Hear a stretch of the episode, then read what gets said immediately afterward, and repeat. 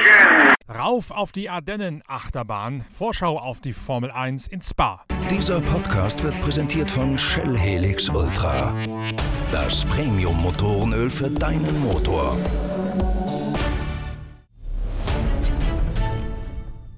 Am Wochenende steht ein echter Knüller auf dem Programm. Die Formel 1 gastiert in Spa-Francorchamps, unweit der deutsch-belgischen Grenze bei Aachen-Lichtenbusch. Es ist nach wie vor ein Geisterrennen, aber auf einer Strecke, die es in sich hat. Das Wetter spielt wie immer in den Ardennen eine entscheidende Rolle. Die sieben Kilometer lange Rennstrecke, eine Berg- und Talbahn, wie sie im Buche steht. Hier trennt sich die Spreu vom Weizen, sowohl was die Fahrer als auch was die Autos angeht. Wir beobachten das Ganze weiterhin nur aus der Ferne, denn es gelten nach wie vor strenge Corona-Richtlinien. Trotzdem blicken wir natürlich wieder voraus im großen Talk mit der Formel 1 Reporterin der Zeitschrift Pitwalk, mit Inga Stracke im Gespräch mit mir, Norbert Okenga.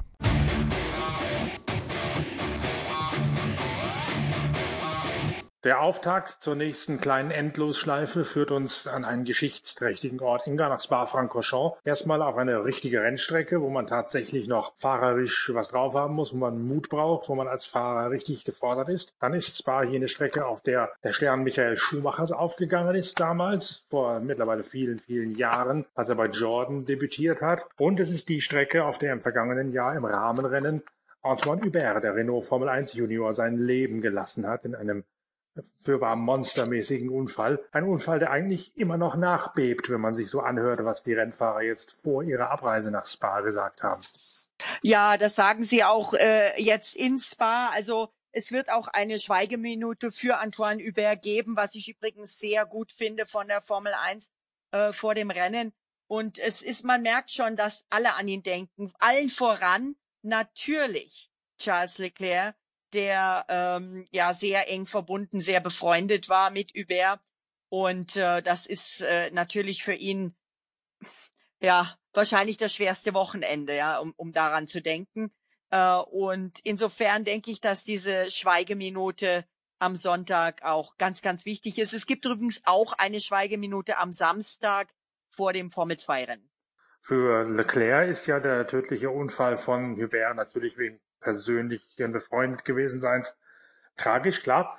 Aber er ist gleichzeitig auch eines der prägenden Elemente in seiner Karriere, muss man ja auch in aller Deutlichkeit sagen. Der hat drei Schicksalsschläge hinnehmen müssen. Der Tod seines Vaters, der tödliche Unfall von Jules Bianchi, seinem persönlichen Freund bei der Formel 1 in Japan, der eigentlich bei Ferrari hätte landen sollen, anstatt von Leclerc. Und dann jetzt mhm. der Unfall von Antoine Hubert im vergangenen Jahr. Das sind alles Sachen, die hat er wegstecken müssen, aber die hat er offenbar auch so gut weggesteckt, dass äh, er daraus noch stärker geworden ist, als er es ohnehin schon gewesen ist vorher. Nun ja, er hat ja auch gleichzeitig äh, in Spa-Francorchamps vergangenes Jahr seinen ersten Grand Prix-Sieg, ja, nicht gefeiert, aber eingefahren. Und er sagt, das war natürlich doppelt schlimm. Und jetzt stell dir vor, äh, der erste Sieg in der Formel 1, den feiert man, da erinnerte man sich immer wieder gerne dran. Ähm, Sebastian Vettel, Monza zum Beispiel immer wieder. Aber für Leclerc ist das unwiederbringlich immer mit Antoine Hubert und dem tragischen Unfall verbunden. Ja, die Schweigeminute ist deswegen sicherlich auch eine, eine berührende Moment, eine berührende Stunde mit allem drum und dran, mit dem Lied ab, mit der Vorbereitung.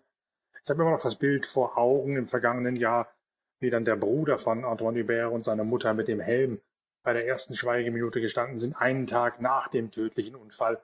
Und ich habe ja auch für die Zeitschrift Pitwalk schon viele Geschichten gemacht mit Rennfahrerwitwen, sei es äh, Martina Winkelhock, die, die Witwe von Stefan, äh, von, von äh, Manfred Winkelhock, sei es Angelika Langner-Groß, die ehemalige Verlobte von Stefan Belloff. Wenn man sieht, wie die heute noch damit zu kämpfen haben, mit der Tragödie, wie die heute noch weinen und in sich zusammenbrechen hm. und auch tatsächlich alle, alle Dämme brechen, wenn die darüber reden, von Unfällen, die 85 waren, also 1985.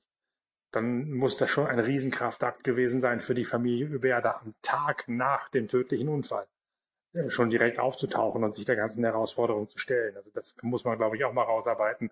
Bei aller Professionalität und bei aller Kühle, die im Spitzensport herrscht, das ist schon eine gewaltige Leistung gewesen, ein gewaltiger Kraftakt den man erstmal hinkriegen muss.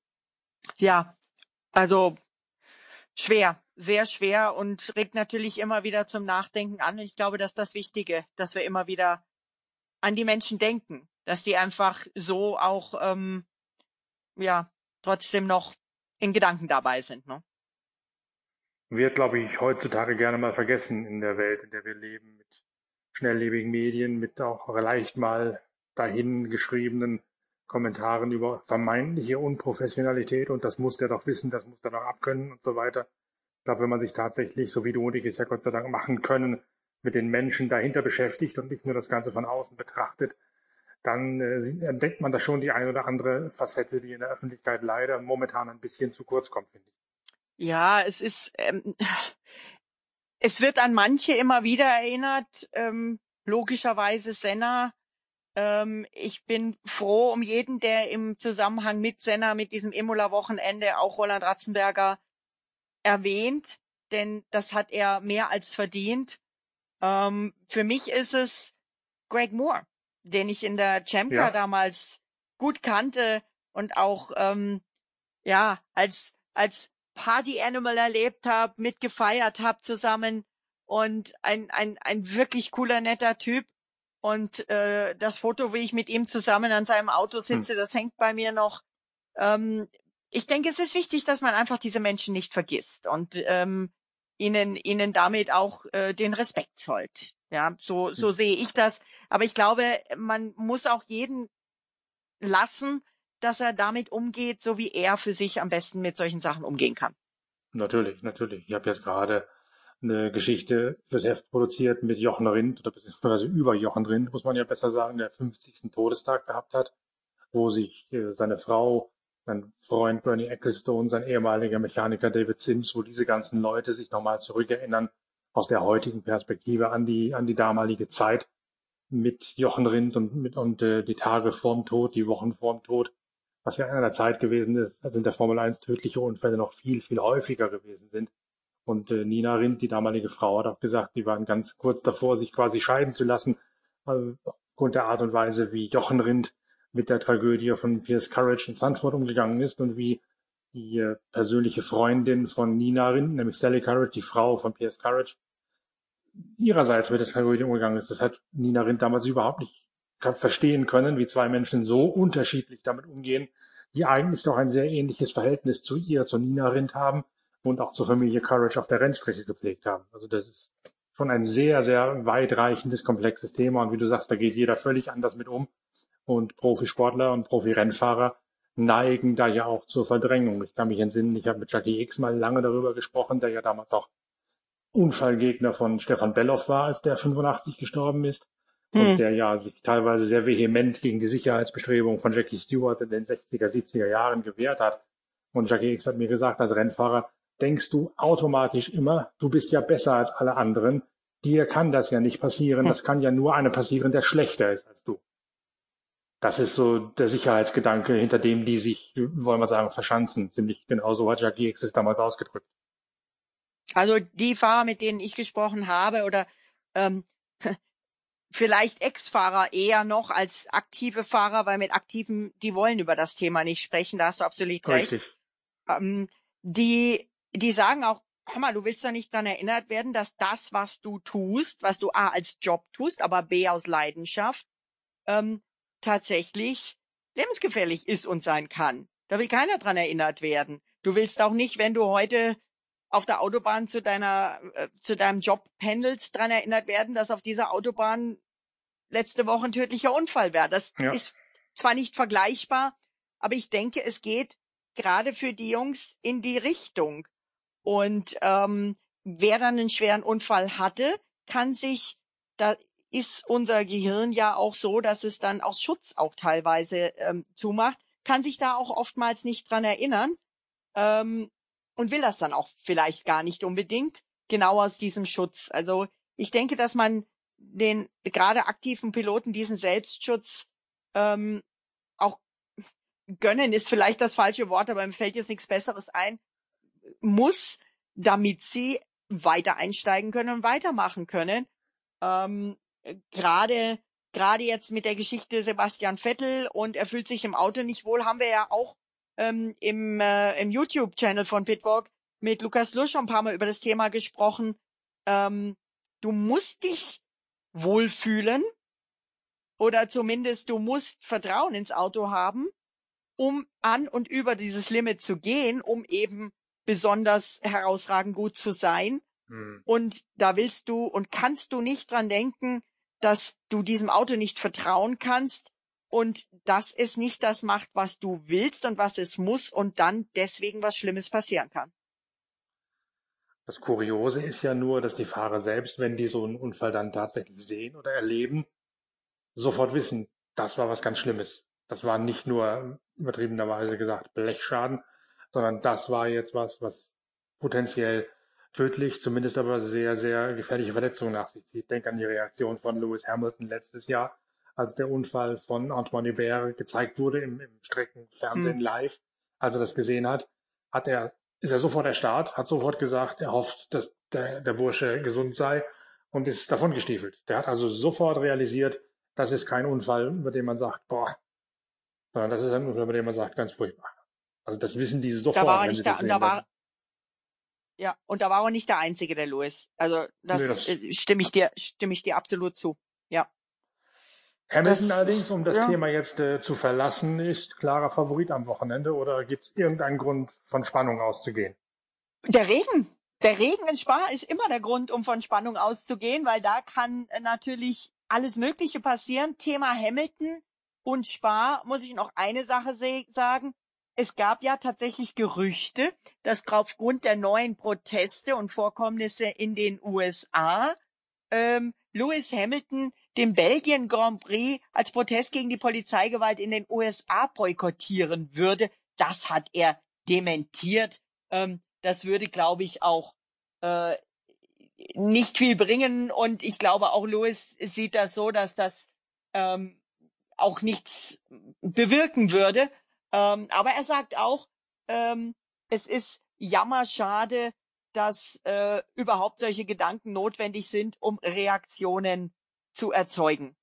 Und er sagt, er hat sich mit niemanden über irgendeinen Boykott unterhalten. Also er sieht nicht ein, was ein Boykott bewirken sollte, denn der Grand Prix würde ja auch so stattfinden und auch das würde ja, ja nichts ändern. Also das hätte mich nun auch sehr gewundert. Ich finde ja die Maßnahmen oder die Initiative, die er da ergreift, erst einmal sehr richtig und gut, dass er sich da hinstellt als Sportler und, und Farbe bekennt, im wahrsten Sinne des Wortes, und, und zeigt, dass er mit seiner Strahlkraft auch etwas bewirken möchte. Aber dann dafür jetzt mit einem Boykott anzufangen als einziger, das ist, glaube ich, dann auch in der Tat eins drüber. Ja, eben wie gesagt, was soll das bringen? Ne? Ähm, zum äh, Thema Konkurrenz, ähm, Max Verstappen beispielsweise, der sagt, aufgeben gibt's nicht. Er will natürlich alles geben. Der hofft mit Sicherheit auf Regen. Ähm, denn äh, die große Hitze bringt jetzt auch nicht mehr so viel, hat man gesehen, und die wird es in Belgien auch nicht geben. Ähm, die ersten Wettervorhersagen äh, gehen in Richtung Regen und da gibt's ja immer diesen wunderbaren Spruch von Spa-Francorchamps, du weißt, dass es Sommer ist, wenn der Regen warm ist, weil regnen tut's eigentlich immer. Aber interessanterweise, es gibt ja so die diversen Wetterfrösche auch in der Formel 1, die auch ihre Meldungen machen und ihre Meldungen äh, auch in die sozialen Medien stellen. Und selbst die können für dieses Rennen in Spa-Francorchamps keine zuverlässige Wettervorhersage machen, die für alle Teile dieser Rennstrecke gleichermaßen gilt. Denn das geht fast nicht. Ja, die Strecke ist äh, sieben Kilometer lang. Sie ist äh, geprägt durch drei Sektoren, von denen zwei sehr ähnlich sind und der andere ein völlig anderes Auto verlangt eigentlich, wenn man das Auto ideal abstimmt, mal weniger, mal mehr Abtrieb. Das heißt, das ist ein ewiger Kompromiss, der dort zu finden ist. Und natürlich, wenn es regnet, bei der immensen Streckenlänge von sieben Kilometern, kann es durchaus sein, dass es in, in Spa regnet, in Francorchamps, wo die Boxen stehen, allerdings noch knochentrocken ist, also wie es auf der Nordschleife ist. Das kann es in den Ardennen genauso geben. Und zumal das ja auch nur eine gute Dreiviertelstunde auseinander liegt, die Hocheifel und das Hohe Fern in Belgien. Ähnliche Gegend auch mit den, mit den Bergen. Ne? Ich lebe ja selber in den Bergen. Auch hier haben wir teilweise wirklich dieses sogenannte Mikroklima. Äh, du fährst äh, zehn Minuten und äh, da ist es knochentrocken, wie du sagst. Äh, ich bin mal gespannt, ob ähm, Sebastian Vettel dann wieder Ferrari sagen wird, wie's Wetter ist. Michael Schumacher hat das tatsächlich in der Tat gemacht. Der hat aus dem Cockpit rausgeguckt, auf der Startaufstellung stehen und hat gesagt, Leute, es regnet hier. Und an der Box haben die gesagt, nee, es regnet nicht. Das ist schon etliche Jahre her, aber genau das ist Spa-Francorchamps. Aber ich muss eines sagen, Spa-Francorchamps ohne Fans, ohne diese, diese laute, gespannte Masse von, in letzten Jahren vor allem auch natürlich Max Verstappen-Fans, der ja ähm, halb Belgier, halb Niederländer ist. Das ist sein Heim Grand Prix, ähm, nachdem jetzt Sanford ja dieses Jahr auch wieder ausgefallen ist oder ausfallen musste, die Premiere. Also diese Strecke ohne Fans ist natürlich richtig hart, ne? Ja, zumal die Fans sich dort eigentlich theoretisch verstreuen könnten. Eben, es ist sieben Kilometer lang. Es gibt natürlich ein paar Tribünen, aber du hast da auch Waldstücke, in denen man theoretisch sagen kann, du kannst dir da selbst deine Waffen schaffen. Diese Kreise, wie es das ja mittlerweile auch bei Open-Air-Veranstaltungen in kleineren Rahmen gibt. Wir hatten gerade hier jetzt in, in Moorwinkelsdamm bei uns oben bei Westerstedt ein Speedway-Rennen, wo 500 Zuschauer zugelassen wurden. Karten im Vorverkauf, Namen nicht registrieren, nur Vorverkauf. Jeder hatte einen zugewiesenen Bereich, der mit Flatterbändern abgesperrt war. Im Theater habe ich aber mal gesehen, legen sie mittlerweile Handtücher auf die Sitze, die nicht belegt werden dürfen, als typisch deutsche Geste. Also ich glaube, es gäbe da mittlerweile auch durchaus Möglichkeiten, das zu regeln. Das können gerade in Spa hätte man es nicht regeln können, aber nun haben sie sich halt so entschieden und so sei es. In Spa brauchst du aber natürlich das Handtuch dann, wenn es regnet, ne? Ja, dann muss man vielleicht zwei mitnehmen. Äh, Regen, ja, zum Tränen Beispiel, der zum Trauer, Beispiel. Regen und Tränen der Trauer. Williams ist verkauft. Ist das Team jetzt vom äh, Aussterben bedroht oder ist das die Rettung mit irgendwelchen Investoren, von denen ich ehrlich gesagt noch nicht weiß, wer dahinter steckt? Da muss ich nochmal beigehen.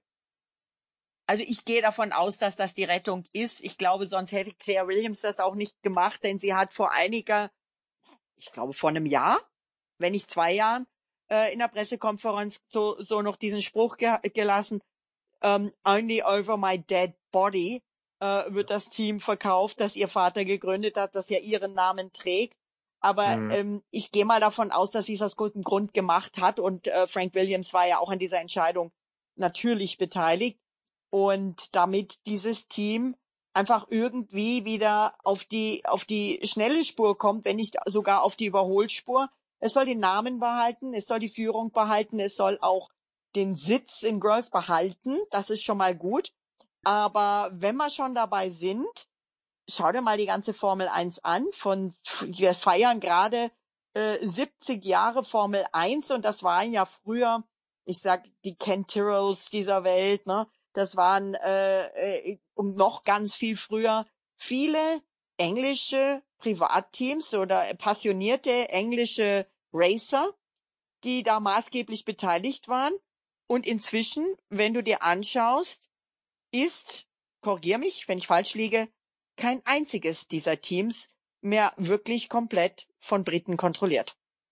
Hm, Richtig. Äh, Wir können ja durchgehen. McLaren sind maßgeblich Bahraini, also Araber. Ja, Red Bull ist, Öster Red Bull ist Österreich, heißt ja schon im Namen, sitzt zwar in Milton Keynes, ist aber eine Limonadenfirma. Mercedes ist Mercedes trotz Brackley. Williams ist jetzt dieser Investorenverein, wie gesagt, den ich noch durchleuchten werde. Aber noch bin ich nicht dazu gekommen. Äh, was haben wir noch? Racing Point hat so viele Besitzerwechsel, dass ich vergessen habe, wem es gerade gehört. Lawrence Stroll, genau, also ein Kanadier, maßgeblich. Was gibt's noch da? Ferrari ist Renault, Ferrari. die Franzosen. Aktien. Renault ist, ist äh, gehört in der Tat Renault. Da ist ja diese Lopez-Gruppe wieder ausgestiegen, aber das Team ist in Enstone, Ja. das ehemalige, wenn du es ganz genau nimmst, das ehemalige Tollman-Team. Eigentlich war ja drin, Senna mal debütiert stimmt. hat. Benetton 84. davor Tolma. Ja. Davor Tolman, ja. ja. Also auch das ist in der Tat ein englisches Team, was in französischer Hand ist. Und da verließen sie ihn, oder? Toro Rosso, Alpha Tauri. Ja gut, dann haben wir natürlich, haben wir natürlich ähm, Toro Sauber. Rosso, äh, ja genau, du, du sagst Alpha Tauri, jetzt habe ich bin ich drauf ein, reingefallen. Alpha Tauri nach der Red Bull Kleidermarke ist ein italienisches Team in Italien, aber eigentlich auch von Österreich kontrolliert, sagen wir mal. Ähm, Ferrari, logischerweise in Italien von Italienern kontrolliert. Mehr oder weniger? Nein, natürlich schon. Ja. Und Alfa Romeo in der Schweiz von den Italienern kontrolliert. Also in der Tat die, Ähm, einz die einzige Großmacht in? England. Es gibt das Motorsports Valley. Haas, richtig. Haas sind Amis. Haas sind die Amerikaner. Mhm. Das war's. Also es gibt das Motors, es gibt das Motorsports Valley immer noch, wo die ganze, oder das Gros der Arbeit verrichtet wird in Sachen Formel 1, von diesen Italienern und Schweizern abgesehen. Aber es gibt in der Tat kein Besitztum mehr im Brexit-Land. Was aber mit dem Brexit nichts zu tun hat. Das war jetzt flapsig formuliert. Das, dieser, diesen Trend gab es ja vorher auch schon. Wie gesagt, die Bahraini haben McLaren übernommen von, von Ron Dennis. Und der hat es ja vorher auch schon eigentlich nicht mehr äh, mehrheitlich gehalten, sondern da war ja vorher schon Tag drin, also die, die Firma von einem Saudi, Genau. einem abständigen Saudi. Also das Ganze ist ein Trend, der schon lange, lange anhält und der jetzt halt dadurch, dass Williams quasi als letztes unabhängiges Dorf gefallen ist, seine Vollendung gefunden hat. Ja. Übrigens, weißt du, was auch wieder da ist? Also erstens mal, wenn wir schon über Spa reden, eigentlich war der Party-Modus ja verboten. Das ist verschoben worden. Also Party-Modus für Mercedes und für Lewis und Bottas Mhm. ist noch erlaubt dieses Wochenende. Weißt du, was auch wieder erlaubt ist? Zum ersten Mal in diesem Jahr die Formel 1 Motorhomes oder die, die Hospitality-Paläste, wie einige unserer Kollegen schreiben. Ich habe mich die ganze Zeit schon gewundert. Klar, es ist mehr Aufwand, die durch die Gegend zu fahren.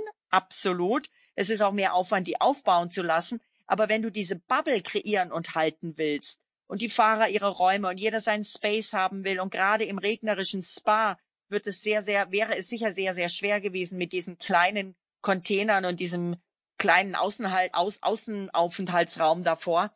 Also hat man sich entschieden, ich gehe mal davon aus, dass das auch wegen des Wetters ist, ähm, erst äh, erstmals die Motorhomes wieder im Fahrerlager zu haben. Ich könnte mir vorstellen, ohne es jemals hinterfragt zu haben aktuell, dass das auch tatsächlich eine Kostenfrage ist. Auch wenn das erstmal widersinnig klingt, weil das ja in der Tat reihenhausgroße Gebäude sind, die dir da mittlerweile gegenkarren. Also völlig jeglicher Realität und jeglichen Sinnes, aber Riesendinger. Aber ich hatte äh, zu Beginn, als es gerade losging mit diesem Warfen-Konzept, diesem Bubbles-Konzept, wie Sie es nennen, hat mir aus der Formel 1 jemand gesagt, die ganzen Streckenbetreiber werden versuchen, sich schadlos zu halten durch die Vermietung Hm. von Equipment, also von Containern, von Gabelstaplern, von allen möglichen Sachen, die jetzt plötzlich äh, keine Zuschauereinnahmen mehr haben. Also ja, diese ganzen Sachen, die da jetzt halt gebraucht werden, um das temporäre Lager Ja. aufzuschlagen, die müssen ja alle von den Teams von irgendeinem gemietet werden. Und irgendwann hatten wir zum Beispiel mal das Beispiel gedacht, äh, bevor du dir einen Gabelstapler mietest, um dein Fahrerlager einzurichten, kaufst du dir einen in Graz, fährst damit zur Rennstrecke, machst deine Arbeit und lässt ihn in Graz stehen. Ist billiger, als das Ding zu mieten. Das kann ich mir durchaus vorstellen. Aber wobei du das Thema Red Bull Ring ansprichst, Red Bull 6 beispielsweise hatte dort ein, ein Motorhome, aber das ist ja auch die hauseigene Strecke. Das Ding bleibt wahrscheinlich länger dort stehen. Wahrscheinlich nutzen sie das Mhm. auch noch für andere Sachen. Das ist eine andere Sache. Das ist wahrscheinlich bis, bis zum MotoGP sogar da stehen geblieben. Die hatten ja MotoGP die letzten beiden Wochenende unter. Genau. Also das wird damit Sicherheit stehen geblieben sein in der ganzen. Garantiert. Ja, ja. Aber wenn du dir anschaust, diese drei Containerchen, die die da hatten, ja, bei den letzten Rennen, die sind klein, die sind eng und du musst PR, trotzdem, die PR-Leute müssen vor Ort sein. Die Ingenieure müssen dort sein. Die Fahrer brauchen ihren Raum und ihren Space für, auch für meine Massage. Also, das, ich gehe davon aus, dass es in diesen Containerchen ganz schön eng zuging.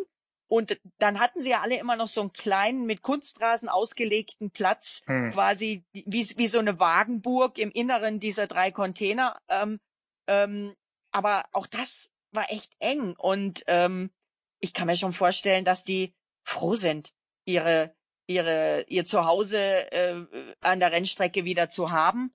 Äh, das Ganze ist übrigens so gemacht, es wird von einer ähm, extra eingef eingeflogenen oder hingefahrenen Crew aufgebaut. Und ähm, die gehen dann, aber das ist auch sonst immer so. Ist nicht mehr so wie früher, dass der äh, Mechaniker, der äh, sonst dann beim Boxenstopp noch den Schlagschrauber, Schlagschrauber schwingt, boah, schwieriges Wort, ähm, Hm. und äh, sonst am Auto rumschraubt, äh, dann eben auch den Truck fährt und auch das Motorhome aufbaut. Das ist ja schon lange nicht mehr so. Die haben ja wirklich extra Crews, die dieses Motorhome auf und abbauen. Bin mal gespannt, was da noch alles auf uns zukommt in der nächsten Zeit. Jetzt gerade mit den Beschlüssen der Bundesregierung vom Donnerstag Großveranstaltungen zu verbieten bis Ende des Jahres. Also was da noch alles an weiteren Hasen, Haken, Schlägen zu beobachten sein wird im Bemühen. Sie wollen ja auch wieder Zuschauer zulassen. Irgendwo in, in Imola, glaube ich, steht's drauf, wollen sie Zuschauer zulassen, oder? Irgendwo habe ich es gelesen. dass Ja, die Russen- die Russen planen-. Die Russen, die Russen, richtig, richtig.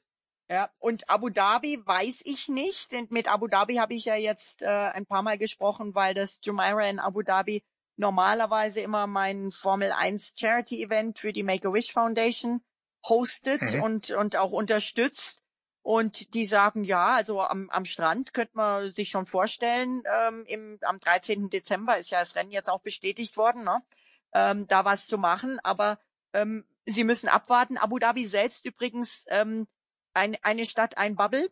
Also du kommst nur rein in, nach Abu Dhabi, wenn du entweder 14 Tage Quarantäne hast oder eben von Dubai aus mit dem Auto einen äh, nicht älter als 48 Stunden äh, älteren ähm, Negativtest vorweisen kannst. Hm. Also das meine Info. Äh, das mag noch anders sein, aber die Info habe ich jetzt. Also bitte nicht 100 Prozent darauf festlegen, kann sich auch einmal alles wieder ändern.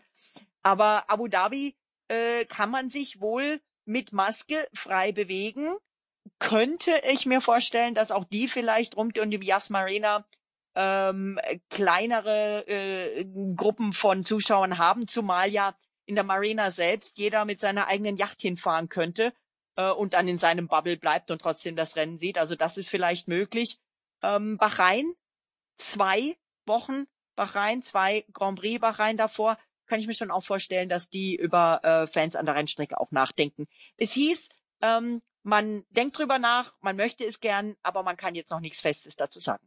Also wie gesagt, ich bin gespannt, wem da noch alles was einfällt im Laufe der nächsten Wochen und Monate was da noch alles passiert. Ich bin am Nürburgring morgen, übermorgen. Da dürfen bei der VLN, bei NLS, wie sie mittlerweile heißt, erstmal so der Zuschauer auf der Tribüne, aber dürfen sich auch nur auf einen Platz setzen und müssen dann da festgewurzelt sitzen bleiben bis zum Sonnenuntergang oder irgendwie sowas sieht das Konzept vor. Und da gibt es dann mhm. ja auch diese ganz klaren Regeln, wo man sich dahin bewegen darf und wo nicht. Mir ist schon seitenlang mitgeteilt worden, was ich alles zu unterlassen habe am Wochenende. Also ich bin mal gespannt, Darfst du dich wie, bewegen? wie es dazu geht. Ja, aber nicht viel. Das ist aber sehr in meinem Sinne. Ich bewege mich sowieso nicht viel. aber du bekommst was zu Nein, essen, also man du darf, darfst dich bewegen und. Hm, also ich darf, man, also es gibt eh keine Journalistenkarten für dieses Rennen oder für die VLN, außer von einem Medienpartner, der da eingeladen oder der da vor Ort sein darf. Alle anderen müssen sich andere Karten besorgen, so wie ich eine habe, weil ich hm. für ein Team dort tätig sein werde im Bereich der Aktivierung. Darf dann aber auch mhm. nur in der Box, im LKW und in der Lounge dieses Teams sein. Also ich darf nicht mal eben mhm. rübergehen und gucken, wie es mal ein Team aussieht und so weiter. Da gibt es offenbar eine richtige Todeszone. Und wenn man da reinkommt, dann kommt ein Eifelordner und wird ungemütlich. Also ich bin mal gespannt, was es da alles gibt am Wochenende. Ich wünsche dir viel Erfolg. Ähm, und ja. ähm, wenn der, wenn der Regen also wenn wir, in der Eifel kommt, Montag, dann möge er warm sein.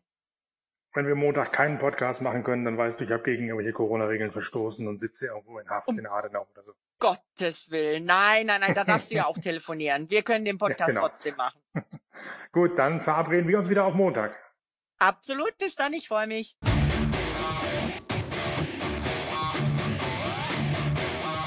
Nun ist es raus. Es geht nicht nur um die Formel 1 am kommenden Wochenende, es geht auch um die NLS, die Nürburgring Langstreckenserie, die viele von uns noch als VLN kennen. Dort steht der Saisonhöhepunkt auf dem Programm, das Rowe 6-Stunden-Rennen. Und ich bin bereits in der Eifel nach einer frühen Anfahrt am Freitagmorgen durch einen Berufsverkehr im Rheinland hindurch, der einen nicht ahnen lässt, dass irgendwas anders ist durch Corona. Staus, jede Menge Verkehr, wie üblich rund um Köln und Düsseldorf, wenn man zum Nürburgring fährt. Und auch am Nürburgring selbst ist zumindest der Park Parkplatz unterhalb der beiden Lindner Hotels schon jetzt am frühen Morgen voll besetzt. Aber auch hier sind besondere Verhältnisse, auch wenn zum ersten Mal wieder Zuschauer zugelassen sind bei einem NLS-Rennen. Es dürfen die Tribünen mit Abstand besetzt werden. Man muss sich auf den Tribünen aufhalten. Und ich werde mir das Ganze jetzt einmal aus der ersten Reihe Mitte angucken. Es gibt, ich habe es ja gerade im Talk mit Inga Stracke schon gesagt, viele Einschränkungen für uns Journalisten. Und ich bin auch nur deswegen hier, weil wir eine Aktivierung für Rowe vornehmen, für den den Hauptsponsor, also dieses Sechs-Stunden-Rennens, der mit einem BMW-Team von Hans-Peter Naundorf hier am Start steht. Mein Bewegungsradius wird also auch schwer eingeschränkt sein und natürlich halte ich mich an alle Auflagen, die mir gegeben werden als Inhaber eines sogenannten Helfertickets, denn mehr ist es nicht. Pressetickets gibt es momentan nicht. Trotz eingeschränkten Bewegungsradius werde ich allerdings meine Augen aufhalten und die Kontakte spielen lassen und mir genau anschauen, wie Motorsport in der Eifel, in diesem Mekka des Rennsports mit Corona funktioniert. Da gibt es sicherlich den ein oder anderen Podcast und auch das ein oder andere Video auf der Internetseite pitwalk.de zu bestaunen am Wochenende und in den Tagen danach, wenn wir das Ganze mal in Ruhe aufarbeiten. Ich bin mal gespannt, was mich erwartet, wenn ich denn mein Helferticket habe, was ich machen darf, wie die Arbeitsbedingungen sind. All das werde ich euch zeigen, soweit es mir möglich ist. Also ihr dürft schon gespannt sein, was da an Inhalten kommt in den nächsten Tagen nach dem Rennen und während dieses 6-Stunden-Rennens, wo wir auch einiges noch in petto haben für euch in Vorbereitung. In der Hoffnung, dass das dann alles so funktioniert, trotz trotz der Corona-Einschränkungen. Also abonniert uns und empfehlt uns weiter mit unseren Podcasts und mit unseren Videos auf der Internetseite pitwalk.de und auf dem YouTube-Channel der Zeitschrift Pitwalk. Wir hören uns aus der Eifel mit dem ein oder anderen Update. Bis bald, danke fürs Reinhören. Euer Norbert Ockenger.